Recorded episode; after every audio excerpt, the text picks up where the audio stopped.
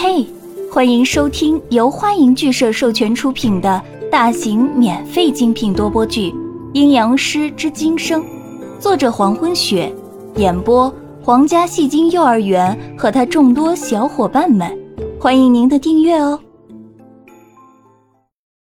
第八十七章，坐在客厅另一边纹丝不动的宋子阳一直在闭目养神，他脸上没有表情，但其实。他的头在隐隐作痛，痛的不是很剧烈，疼痛面积也不是很广泛，但却是那种很深的痛，细小且深入，不是那种头痛欲裂的感觉，但是却不间断的缠在你身上，痛的让你没办法集中精力。宋子阳努力睁开眼睛以后，看到宝沙正在自己的客厅里飞着，正要袭击杨帆。头还痛着的宋子阳迅速随手拿起放在茶几上的一个杯子抛了出去，这一抛看似没有力道，却不偏不倚的砸中正在空中飞动的宝沙。宝沙没有躲过，直接让从天而降的茶杯砸了个正着，身子一下坠到了地板上。在宝沙掉落在地上的同时，杯子也碎了，发出啪的清脆破碎声。声音不是很大，一直在后院陪着子安玩耍的文人暖并没有听到，倒是易英从自己的房间走了出来，疑惑的问着：“怎么了？”站住！宋子阳坐在太师椅上，面无表情的说着：“等下再过来。”宝莎正在这个屋子里，刚才被宋子阳的杯子砸到地上，可是并没有被宋子阳所摧毁，宝莎还会再次飞起。所以，易英最好现在不要来客厅。果然，被砸到地上的宝沙再次飞起，张开翅膀向坐在椅子上的宋子阳飞来，很快就飞到了宋子阳面前。宝蓝色的翅膀原本就折射着金属光感，加上翅膀不停的摇动，金属光亮显得有些晃眼。飞到宋子阳身边的宝沙竟然开口说话了：“你就是子阳。”宝沙的声音很怪，特别的沙哑，就像是你在拿两片骨头互相摩擦时发出的声音。宝沙，用被吃掉的人的头颅做成的肮脏之物，比猪鹅的寿命要长很多年。猪鹅之中以宝沙为首，宝沙若亡，同为身体的猪鹅便会相继而来。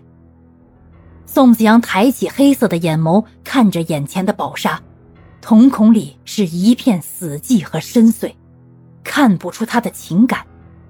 他语调平平的回答：“是。”宋子阳刚承认自己的身份，宝沙就迫不及待的挥动翅膀，想停歇在宋子阳的头顶，想要从他的头顶钻进去。可是这次宋子阳的出手比刚才拿茶杯的速度更快。他猛然间伸出右手，一把将飞在空中的宝沙攥在手心，然后用力收紧。如果说宋子阳刚才那一下扔茶杯是要及时阻止宝沙的进攻，那么这一次就会势必让宝沙消失。刚才还在空中自由飞舞的宝沙，一刹那间就被宋子阳单手牢牢握住。宝沙的翅膀被宋子阳不断收紧的手捏得咯咯作响。宋子阳冷漠、没有语调的声音再次响起：“谁让你来的？”被捏在手心里的宝沙，宝蓝色的翅膀已经被捏断，他声音断断续续的传来：“是我的主人。”“你的主人在哪？”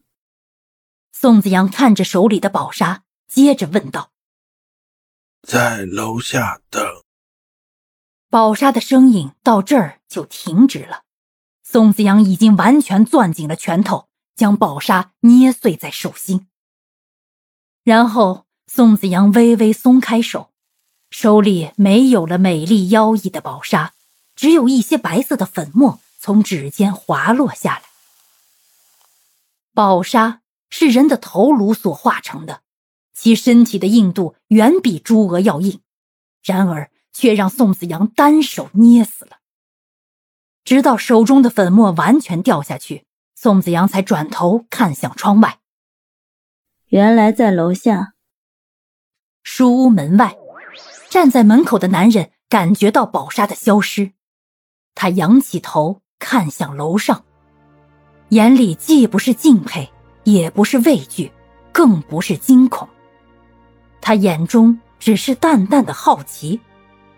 一切在他看来都很平常，只不过多了一个让他好奇的人而已，而且是个女人。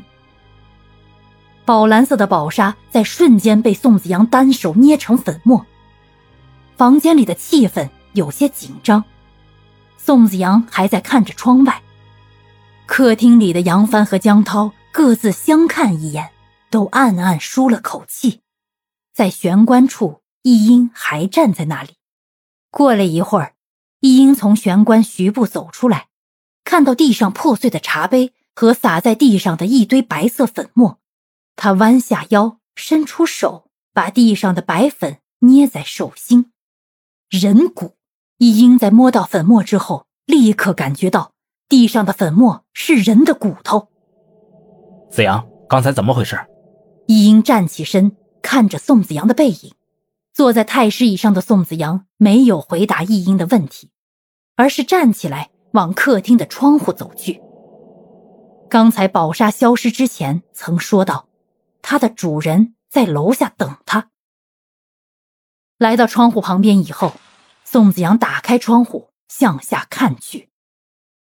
楼下的光线不是很清楚，路灯还没有亮起，但是可以隐约间看到一个男人。正站在楼下，以同样的角度往上看着。感谢您的收听，如果喜欢，请点击订阅、转发、评论哟，爱你们，比心。